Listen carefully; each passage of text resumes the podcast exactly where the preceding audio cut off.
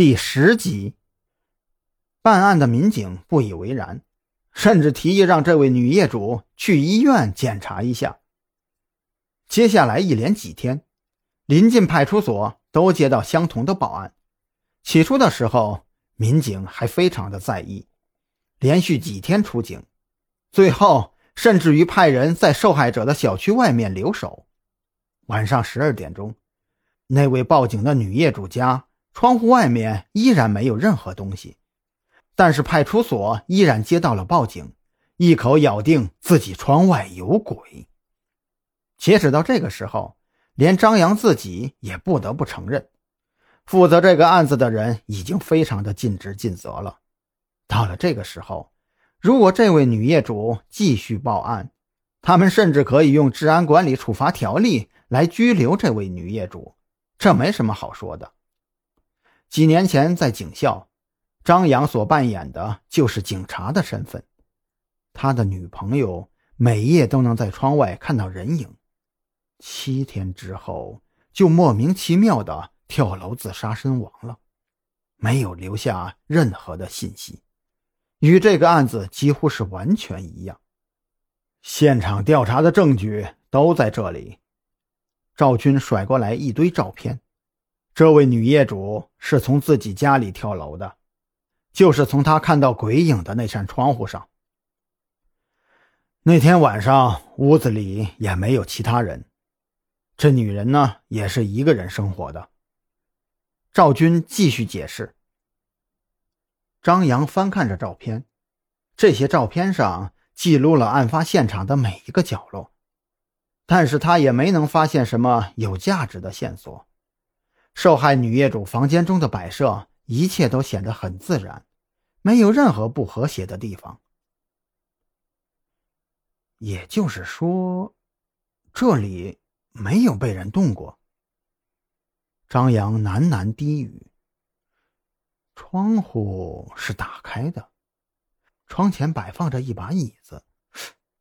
他，他真的是一步一步。”走向这个窗户，然后跳下去。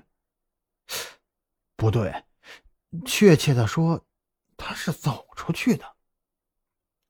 张扬的目光停留在窗户特写的那张照片上，那上面没有一丁点儿双腿用力的痕迹，也没有被人抓过的痕迹。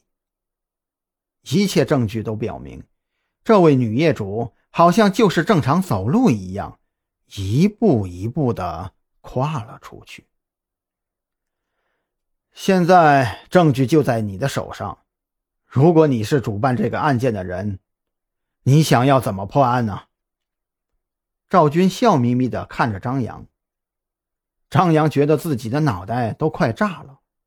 五年前的那个案子，这些年来经常在他脑海中浮现。他当年亲身经历过案发现场的每一个角落，清楚每一个细节的他，五年来依然想不到任何其他的可能。他也只是笃定自己的女朋友不会自杀，但是女友是如何死的？他杀，还是中毒，还是抑郁，或者是被催眠，甚至其他各种可能，他至今都无法确定。现如今。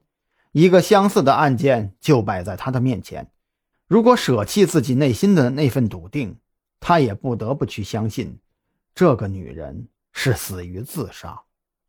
即便他手里只有几张照片，可是他的脑海中已经浮现出那天晚上这栋房子里发生的一切。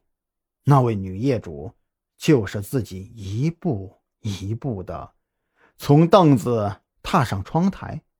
就像走楼梯一样，最后一步踩空，掉了下去。难道他被鬼魂附身了不成？可是这怎么可能呢？